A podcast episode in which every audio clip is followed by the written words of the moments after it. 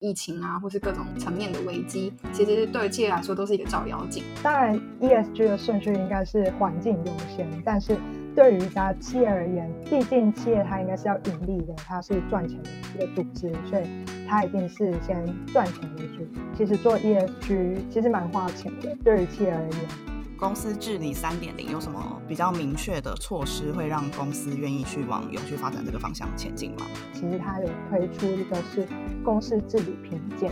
像这些排名比较后面的人，他也必须有压力。你总不能一直都在后段班吧？他们也想要进步啊。刚刚提到的有五百家有出具的这些企业呢，它不一定现在都有外资投资。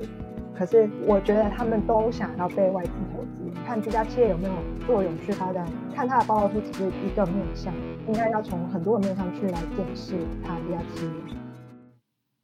欢迎回到彭总李董永续生活，我是彭总。这一集是细说 ESG 的第二集，刚刚大家听到的前面那一段呢，就是我们第一集的精彩回顾。那我们在第一集的时候呢，有大概说了一下为什么会有 ESG，然后 ESG 是什么，还有说从政府和企业的角度来看要怎么做到 ESG。那接下来就是本集第二集呢，会带大家来探讨一下从投资人的角度要怎么来看待 ESG，然后要如何做到 ESG。那我们就继续下去吧。刚刚等于说我们从企业是一个中间角色的感觉，就是受到。上面政府的规范，然后下面就消费者的压力，然后甚至有投资人的检视。那接下来我们可以请 Brandy 再跟我们说说投资人的角色，因为这其实应该算是我们两个人最最最最最不熟悉的一块。因为我们比如说连企业可能也都会有直接的接触过，政府也是我们之前就念公共行政，可能多少可以知道政府扮演的角色。但投资人对我们来说就是完全。所谓金融门外汉，就是连听都没听过这种词，这样子。所以可能这块就是请 Brandy 再跟我们多说明一些。好，那接下来我是想要讲的是投资者跟投票者。那一家企业它上市贵之后，它就会有很多股东，它的股东其实就是持有它的股份嘛。啊，可能是 A 机构投资者，或者是它可能是一个基金。那他把钱投资在这家企业，可能是台积电好，那换取台积电的股票，所以他就是他的投资者，也是他股东。那这个股东呢，他持有台积电的股票，他也是台积电的投票者。因为其实企业他每一年其实都会开股东会，那每三年他会做一个董事会的改选。那董事会改选，你就会或者是重大议案的时候。这些股东就会变投票者，他要进行投票。呃，一家公司他要进行重大的决定，或者是他的董事会改选的时候，他其实不是董事长说了算，因为他是一个企业，所以他必须是大家选出来的，就像总统一样，他是人民选出来的这个概念一样。董事会它有点像你的党魁，你总统换人的话，那你的行政首长可能也会跟着换人。把董事会可以想象成这个状况，所以我接下来要讲的是这些机构的投资者跟投票者，那他是怎么看这家企业？那他怎么做投资跟怎么做投票？那我这边要特别讲的是，哦，我这边讲的是机构投资者，因为一家企业它的投资者，它的股东其实有分很多种，它有可能是散户。可能是像我们这种一般人也可以去买台积电。另外一种，它叫法人，它是一个机构，它有可能是一个基金，它有可能是一个人寿保险，它有可能是一个银行。所以我讲的是这样的机构投资者。因为机构投资者跟散户他在投资的时候，其实他的策略很不一样。因为可能散户他比较常看报纸。他就是看报纸说今天可能高端疫苗怎么样，他就进去，或者是航运现在万海怎么样，就进去买了，就是很及时的去做一个投资的决策。而且就是比较多的散户，他可能是做当冲，今天买今天卖就结束了。他可能看的是短线，他可能是看一个礼拜或是一个月，他比较不会看到长期，可能是三五年或是十年的这样的投资。除了巴菲特好了，那所以我这边看的是机构投资人这些基金经理人，他们做投资的时候，他们看的是报告，他们的投票都是有一个 guideline 去明确的规定说他可以投资哪些人，他投票投给谁，所以这些都是有明确的指示的。而且这些机构投资人有可能他是一投，他进来这家企业，他就是投资三年、五年甚至十年，或是更长的时间。所以这些机构投资人会更重视这家企业它有没有做永续，他这家企业是不是我可以持有十年或者是五年？他会不会在中间就突然一个疫情他就死掉了，或者突然一个金融风暴他就死掉了？所以我这边不会去讲散户，因为机构投资人他看的线会比较长。是说他们把钱放到那个地方之后，不会是这种及时去操作，就对他可能决定要投给他之后，他就是基本上并没有想着要及时的拿走，他可能是要靠他去赚钱，就是希望他去赚钱这样子的那种概念嘛。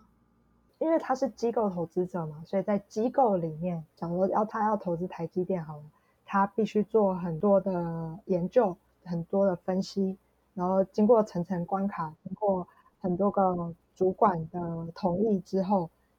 才会决定这个机构要投资台积电，所以他已经可能花了这么长的时间去做这个决定了，所以他不会很轻易的卖出，所以他买入跟卖出都是经过一连串的决定，他不是一个人说了算，说我今天要卖就卖。嗯，那当然会有那种比较短线的基金，但是我这边主要讲的是比较长线的基金。了解。那这些。投资者或是这些基金经理人为什么要开始看永续呢？那其实还有另外一个原因，它其实是呃联合国规定，在二零零六年开始，联合国它有一个责任原则，它希望这些机构投资者、这些主权基金、这些退休基金都要签署一个责任投资原则。这个原则里面，它就是希望你投资的企业是有在做永续发展、有在做 ESG 的这些企业。那他也希望你在做投资的那个策略的那个概念、那个投资的准则，要加入关于永续的这个评比。可能之前没有这个规则的时候，基金经理人他们做的比较多是财务面的分析。可是他现在联合国要求，必须你把永续 ESG 这部分比较像是直化的分析，也纳入你的选企业标的的一个环节里面。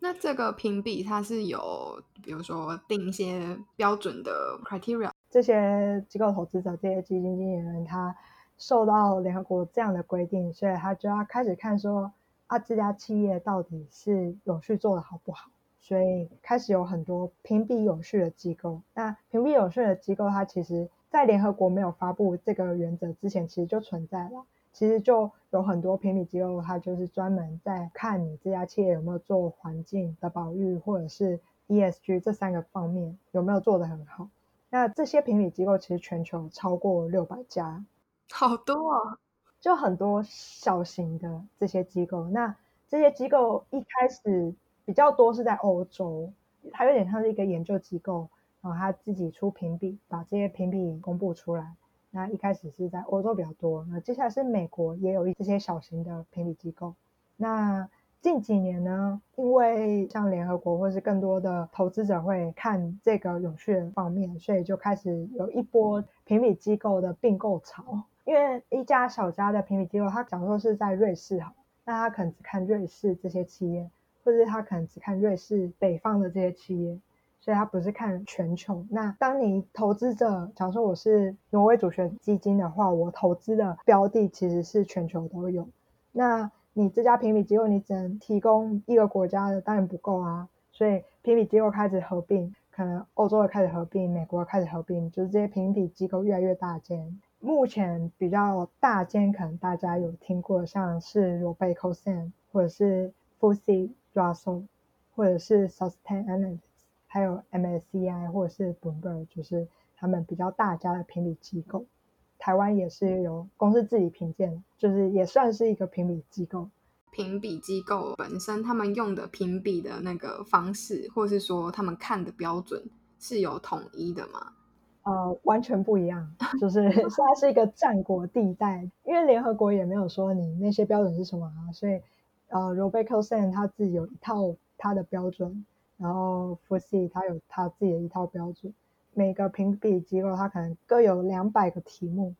就是可能你是在 Robeco Sen 得分很高，可是你不一定在 f u s i 要说也得分很高，哦，有这样的状况存在。不是说你在一家机构得分高，就是你会在每一家机构都得分很高，没有没有这样的相关联。嗯，有些更极端的是你在某一家得分特别高，然后某一家得分特别低，这个状况也是有的。呃，我觉得它会很不一样的原因，它其实可以分很多个面向，像是第一个就是它的标准就是不一样，那第二个呢，它看的角度不一样，它有些是会来跟企业做 interview。有些不会，那有些呢，它其实是你要自己去报名才会拿到考卷，那你在考卷上面填完之后再送回去给他。那有些呢，他就是从第三方的角度来看你，他可能从你的年报或者是有序报告书或者是新闻来看你，然后他打一个分数。可是如果你这些东西都没有英文版的话，他也看不到。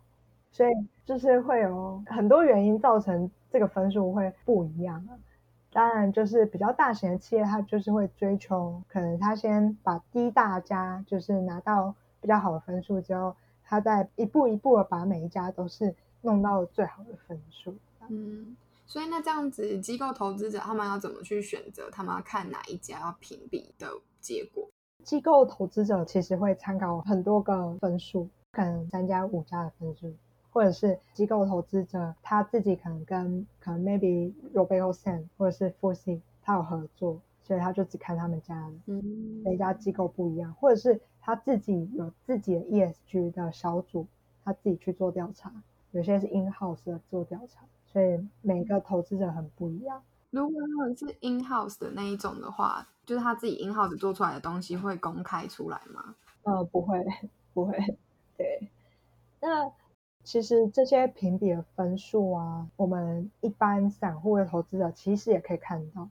因为他们其实每一家都其实要收费的，就是你要看到完整报告书，其实要收费。但是现在呢，打一个广告，就是吉宝有一个叫做 IR 的平台，你可以看到台湾上市贵企业在这些评比，它好像有放四五个评比，可以看到分数。但你没办法看到详细的报告，因为那个报告是要要付费，对。所以如果想要做研究，或者是想要看一下你投资的企业它的评比到底好不好的话，其实就可以上吉宝的这个 IR 平台，它是免费的平台，让大家都可以看得到。那也有可能你的企业那一格根本没有分数，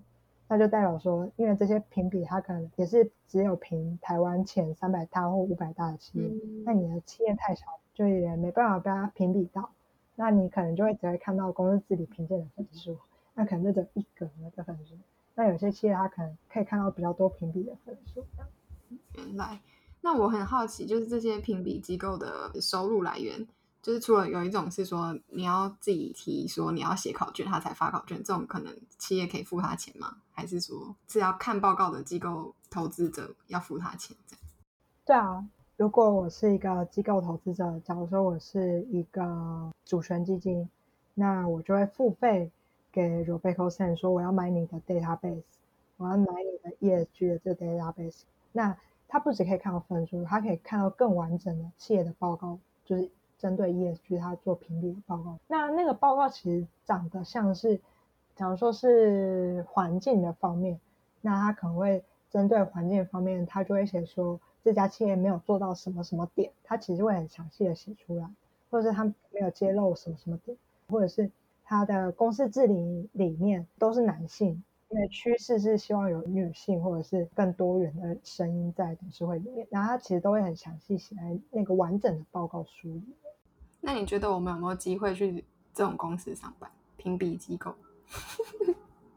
然后这些国外的评比机构，我记得是没有在台湾驻点。因为可能台湾的市场比较小，但是它是在国外是有。那我记得你在欧洲的时候，我就发一个 这个评比直缺给你，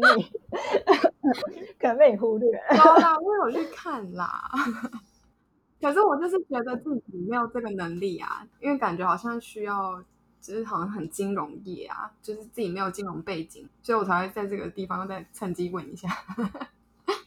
我觉得那个评比机构他们其实蛮多元的，他们里面的就是 ESG 分析师，他们其实蛮多元，有些是可能针对于环境比较熟，有一些人他是针对某一个产业比较熟，然后有些人是可能他针对这个市场比较熟。对，所以我觉得他们其实业居的分析员就是蛮蛮多元的。嗯，好，所以代表不是金融的能力者，应该也还是有机会在这之中找到。我我反而觉得他们不会要金融，哦，真的，因为毕竟他们评比的是 ESG 啊，就是完全跟金融没关。可是 G 的部分也还是要看他的财务情况，不是吗？没有啊，公司治理不是看财务啊。这完全就可以不用，就脱钩了这样。就是它主要是看董事会成员经或者是经营权稳不稳定，它跟会计那些其实是没有没有太大的相关。好，那下面那接下来我想讲一下，就是其实投资有分主动投资跟被动投资。那主动投资其实就是像我刚刚讲，机构投资者或者是基金经理人主动的去投资你，那他可能会看很多报告，像是挪威的主权基金，那它其实是全球最大的主权基金，那它其实是一个蛮重视 ESG 永续发展的基金，所以他就曾经在二零一八年的时候，他把长荣海运踢出他的投资的名单外面。为什么？他觉得长隆投资就是有对自己的员工不好，就是 S 的部分没有做得很好，就是有一些纠纷，所以他希望长隆海运去改进。是那时候罢工的事件吗？其实是很多事件加起来啊，他不会说哦，只是一个事件他就把他剔除，所以他那时候其实有面临很多个事件，然后因为他也有经营权的问题，所以他那时候把他剔除之后。他希望长荣海运做改进，那长荣海运他其实有去做改进之后，他在二零二零年的时候又重新返回，就是被挪威主权基金去做投资。所以，呃，我这边想说的是，这些投资者真的会去影响这些企业，因为这些企业他可能本来觉得他没有地方要做改进啊，也没有人跟他说要做改进，可是因为有序发展的浪潮就逼迫。这个政府逼迫这个投资者，然后投资者也间接逼迫了这个企业去做改进。对，哦，另外一个是被动投资。那被动投资可以简称说就是 ETF。呃，有很多投资者他觉得被动投资比较赚钱啊，那他就是投资 ETF。像是台湾在二零一九年也开始了第一个 ESG 永续的 ETF。还是零零八五零，因为零零八五零是元大出的，那其实国泰也有跟着出一个是零零八七八，它也是永续高股息的 ETF。这些 ETF 它其实追踪的就是呃，像元大的零零零八五零，它追踪的是富时的台湾永续指数，那国泰的零零八七八是追踪 MSCI 的台湾 ESG 的指数。他追踪那个指数的意思是说，他会看这个报告评比这些企业的 ESG 状况，然后来决定他要投资给谁吗？因为 ETF 它必须追踪一个指数，嗯，那这个指数像我刚刚说的，呃，元大的这 ETF，它追踪的是富时的台湾永续指数。那富时的台湾永续指数其实就是富时做，这个刚刚说的富 C，嗯嗯，他们做的。那他就会用他的评比的标准去评比台湾的这些企业，那他选出了可能是前五十名或前一百名的企业，那他这个指数就是会包含这些企业，所以元大的这个零零八五零，它就是追踪它这个指数，它就是买了这一百家或五十家的企业，他就买这个指数里面的。整个买起来的，那可是这个评比不是每年会有再出一份新的吗？对啊，所以它每一年会去做变动，就是这个指数会去做调整。就有些企业它可能加进来了，或有些企业它被剔除了，这是它每一年它都会去检视。那有些指数它可能每半年或是每一个每一季它都会去做检视，所以在那个指数里面的企业它是会变动。嗯嗯嗯。那这个东西就是像你刚刚提的这两只 ETF，是不是其实也不止说机构投资人去投资，一般投资人也都可以去投资，就散户投资户也都可以去投资。对啊，你你也可以买。我知道那个彭总已经买很久了，我有买这两档。我就是那时候想说买一个 ETF 好，然后是永续的，但只有只是看到这两个，所以我就只买这两个。是目前台湾只有这两档吗？我记得富邦也有出，呃，永丰应该也有出，就是。最近应该越来越多人出，但是第一支就是元大出的，他非常引以为豪，因为台湾的零零五零，嗯，就是也是元大第一个先出的，那是他的对骄傲，他就觉得说其他人都是 follow 他这样，就是如果你把零零五零就是台湾前五十大市值的企业跟零零八五零去做。比较的话，你会觉得说好像没有差很多，就是里面的企业没有差很多。而是因为我觉得市值比较大或规模比较大的企业，它当然是可能它的绩效真的会比较好，或者是它可能在永续做的也比较好。我觉得在台湾来看，就是你有没有做永续，你绩效会不会比较好的这点的话，我觉得不确定。就是因为你永续做好，那你可能是因为你的企业本身就很好。不是因为你去做永续，你的绩效才变好，就是因为在国外的话，会说 ESG 做比较好，这个指数像 MSCI ESG 的这个 index，它可能会比没有 ESG 的 index 好，或者是它还有一个是 MSCI 邪恶指数，因为在它它的邪恶指数里面，它就是放很多可能是香烟啊，或者是一些 ESG 做比较不好的企业，它把它叫一个。MSCI 邪恶指数，然后他去做对比的话，哦，长期来讲当然是会有区别，但是我觉得那个区别并没有很大啊。所以如果大家要问说哪一个绩效会比较好，就是它的报酬比较好的话，我觉得并没有很大的差别。对，会不会就是因为刚刚你说的 ESG 是从永续的角度会是 E 在 S 在 G，可是以企业角度，它当然是要先 G 在 S 在 E。所以就毕竟他还是先顾好他赚钱之后，他才有余力去做这两项东西。那也导致说他最后呈现的结果就会是这样，就是通常 ESG 好的，他也是本来就是获利比较稳定、比较多的那一种。这是我的想法，但是可能有别人有别人的想，就是各种见解都不一样啊。对的，开放给大家讨论，大家可以尽情的发表你的想法，留言告诉我们。那刚刚提到就是有评比机构啊，或是投资机构。那其实还有另外一个是投票的机构，因为像刚刚那些机构投资人，他在做投资的时候，他会看报告，他可能会看 ESG 这些评比的报告。那他其实也是会看投票机构出的报告。那投票机构也是有很多家，那比较常听到的可能是 ISS 跟 Glass Lewis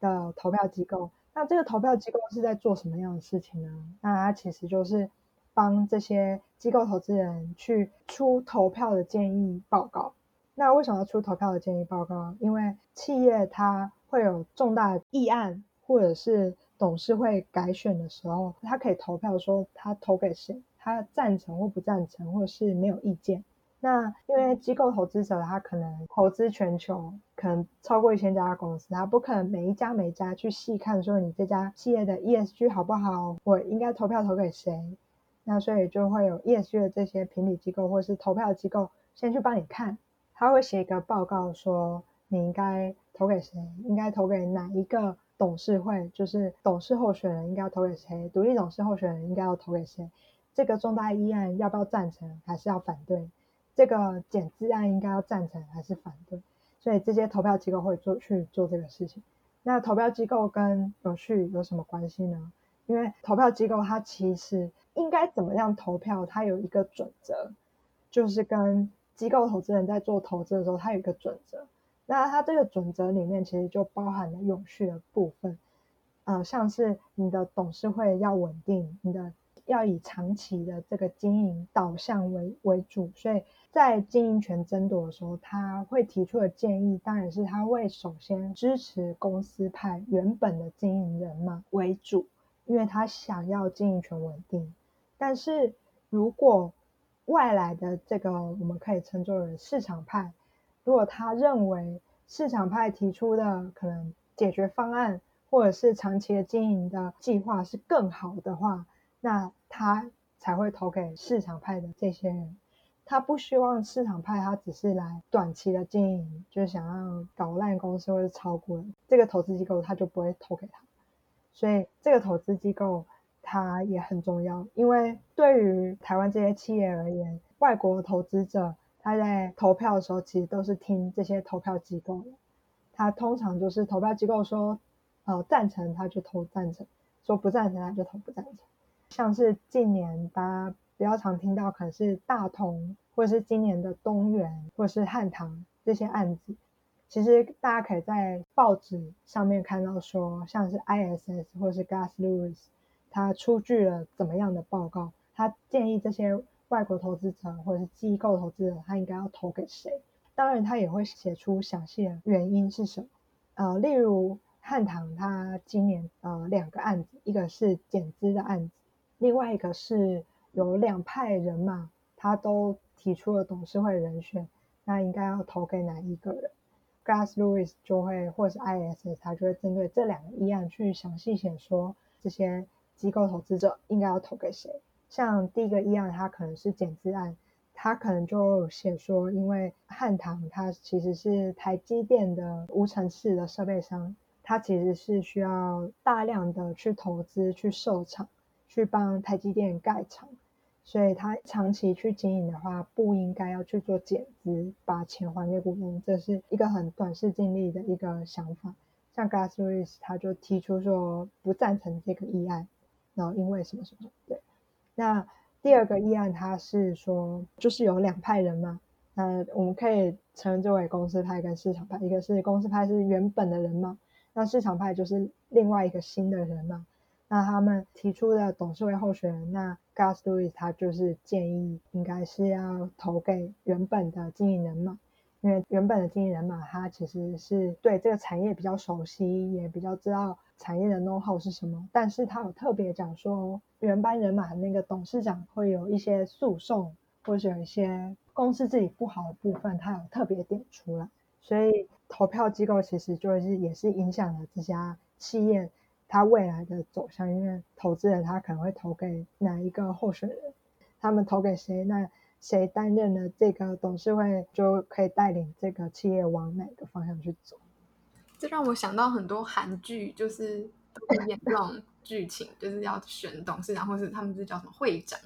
就会好像只要那样子摸一摸，就是。我私底下去跟这个人讲一讲，就可以确定说我今天投票我会获选之类的。然后就殊不知，原来后面是这么多复杂的情节，呃，在韩剧中看不见的东西。应该是说，呃，你刚刚说那个情节也也也是会发生，因为一家企业它的投资者可能有很多人，他可能是有散户，可能有法人，有国外的投资者，所以。刚刚我说的这个投票机构，它其实主要的报告书是提供给外国的投资者。所以，假如说这家企业你可能董事长持有很多，或者是你的外国投资者根本很少，那其实你也可以说一说，你就继续担任，这也是有可能。但是，就是公司自己不好的地方嘛，是你不能一个人说了算了。对，嗯嗯嗯，了解。而且像你刚刚讲，就是这是主要给外资的投资者看的嘛，所以基本上如果说像台积电，好像就是外资持有比例是很高，那它一定就会受到这个部分的影响很大。对，这个经营权争夺，它其实每一年都有啊，因为你可能今年是东元汉唐，那去年可能是大同，那前年可能是谁？那因为股东会是在六月。所以五六月都会有很多这样的新闻一直在出现，所以大家对 Gas Lewis 不熟或者 ISS 不熟的人，大家可以看一下新闻。那你可能在五六月的时候就会看到他们出现。那像这种投票的建议机构，他们出的报告，一般人也是看得到的吗？还是说也是要付钱买？基本上是要付费才可以拿的，因为毕竟他们花了这么这么多心力在上面，他当然要卖一个好价钱。那呃，这边再打一个广告，就是吉宝很棒的，就是在他的 IR 平台，其实有跟呃，我忘记是 ISS 还是 Gas Lewis 去合作。假如说你是汉唐，你就可以在那个 IR 平台进去看到汉唐的这个投票建议报告。一般人是看不到，但是一般人可以看报纸，报纸上就会写说 Gas Lewis 说什么。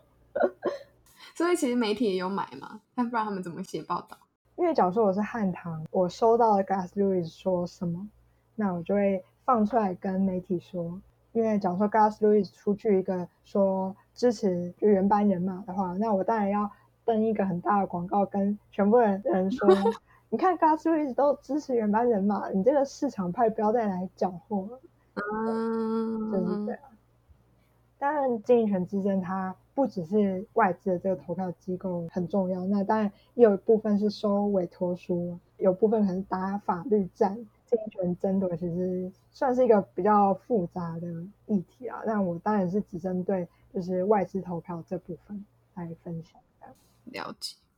那我们可以继续进行下一个角色的解释。最后一个是金融机构，那这边的金融机构可以发现说是银行，因为我自己就是在银行。那银行它也被联合国或者是这个国际的趋势压着，说这些银行你借钱给这些企业，你不能借钱给 ESG 不好的企业，它现在开始会有压力。呃，原本银行在针对企业去做信用评比的时候，一般是只有针对它的财报去分析说，哦，你还不还得了这个钱？那还得了的话，我我再借给你。他现在就要增加一个环节，就是他的 ESG 做好不好？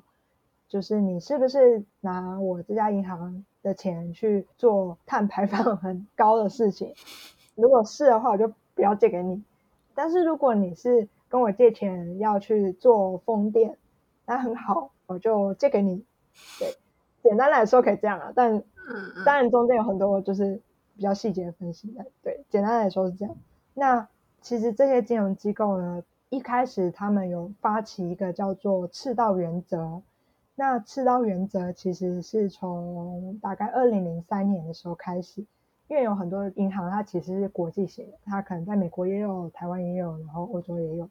那他们其实共同发起了，针对于在筹融资、在借钱的时候，他必须考量到借钱的专案或者是这个融资的专案里面，它涉及 ESG 的部分，它也要列入考虑。那在台湾的话，是到二零一五年才国泰世华它有开始签署了这个赤道原则，所以我们。台湾是非常晚，就别人就二零零三年就开始，我们就是比较慢的。那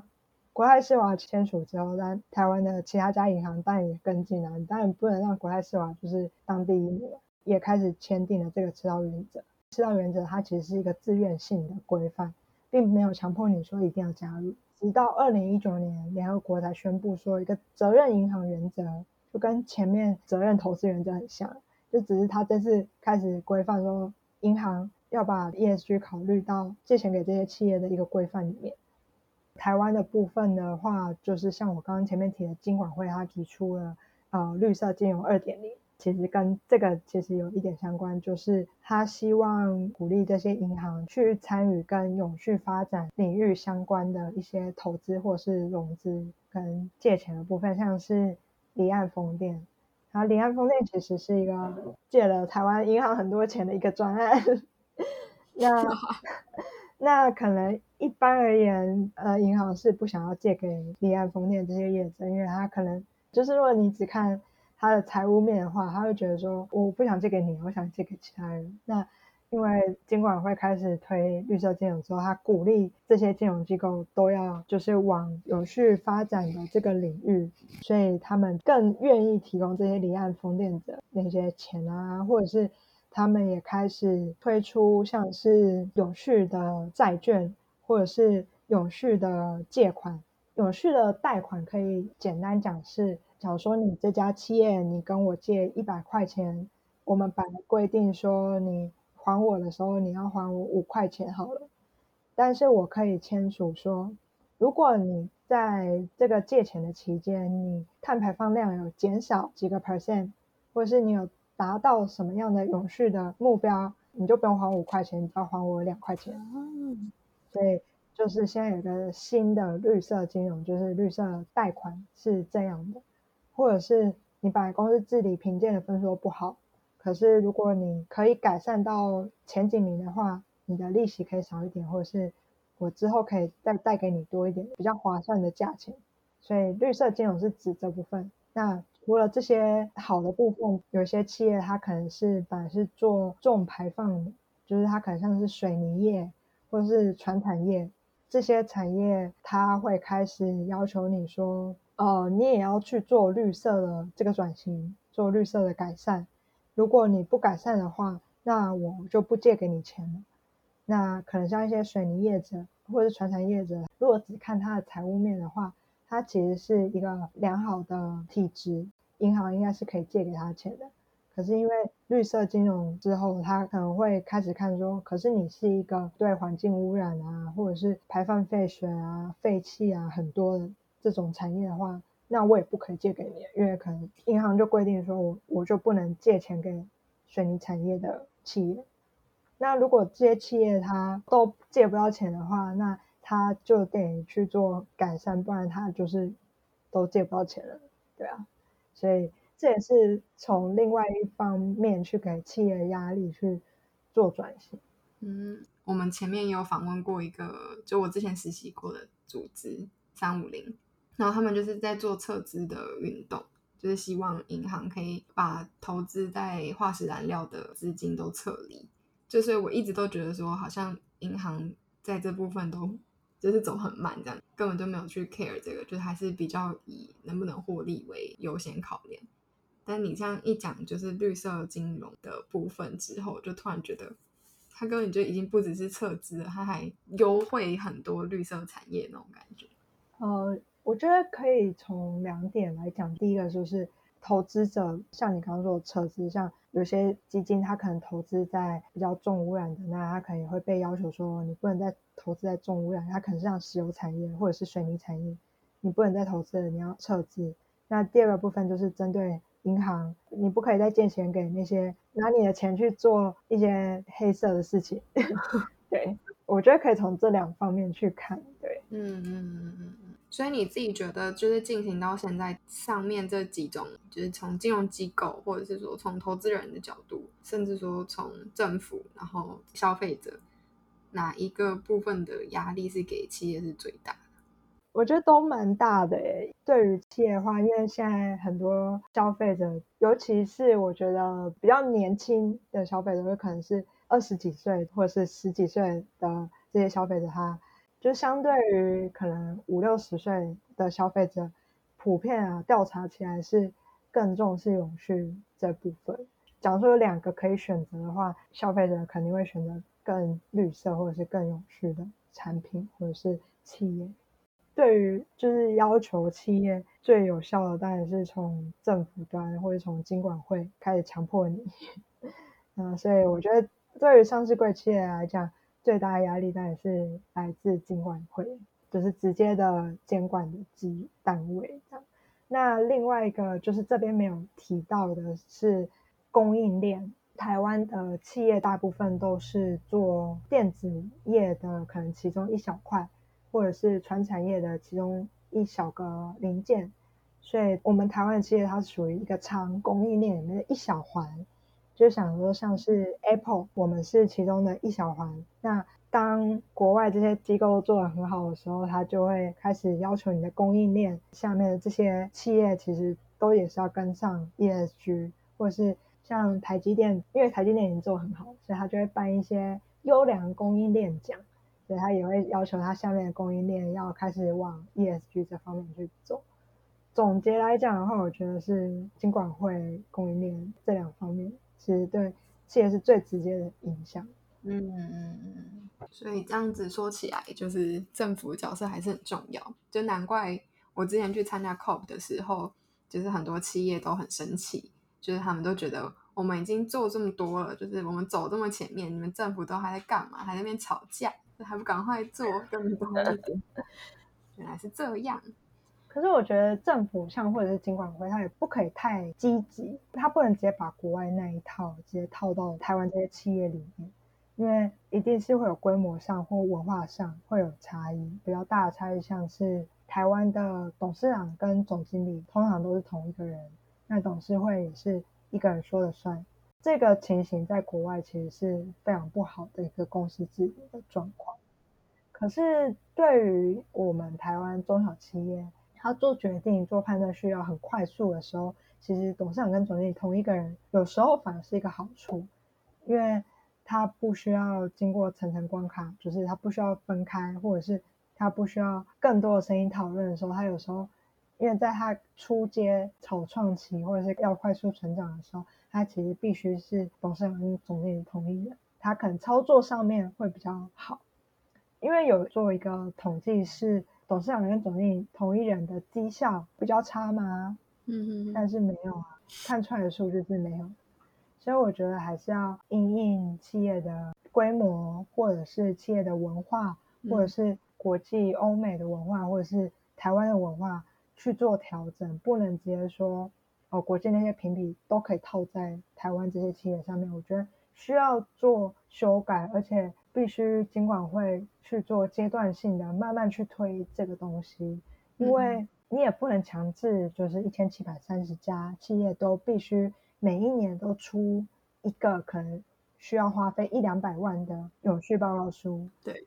对于企业而言，这个是一个花费，也是一个负担。他可能会觉得，不如把这两百万花在可能像是。公安危机，或者是直接照顾员工，或者是更多福利，或者是直接对于企业做改善，所以就是有些中小企业是觉得会很反感这个东西，嗯，然后也有一些企业，当然像你说的，觉得政府太慢，嗯，所以我觉得政府必须去尽管会去调试这个部分，嗯嗯嗯，我觉得这个就很像是我之前在念研究所的时候，我们会讨论到。就是在永续转型的过程，其实是要兼顾，应该说现在连欧盟他们在推这个绿色行政 （Green Deal） 的时候，也都是有特别在拉出一块，就是要转型正义，要要求所有企业转型的过程，他们必须要兼顾到整个公平正义的问题。所以，对于比较弱势的企业，他们是政府应该需要花更多时间去等他们，或者说给更多资源去培养他们、建制他们这样子的能力之类。就不能够直接要求全部一次到位，因为这样其实是就好像变成说我直接用有没有钱去把企业给砍掉，而不是在意说这个企业到底有没有他自己本身的价值，或是他自己本身其实有更多可以贡献的地方。好像的确是这样，就是政府一直都是一个比较特殊的角色，它本来存在目的就是要解决市场失灵嘛，本来就要兼顾到各种社会议题。那这就是我们这一次细说 ESG 第二集的部分。如果对第一集有兴趣的话呢，可以点击底下资讯栏到彭总李董永续生活的网站。网站上呢，除了有第一集的 Podcast 之外呢，还有其他的文章。那如果有更多问题的话呢，也欢迎透过我们的网站到我们的 Facebook 或是 Instagram 跟我们讨论。我们都非常欢迎大家跟我们一起互动啊，讨论分享。那这一集就这样喽，下次见。我们还有第三集哦，不要忘记，拜拜。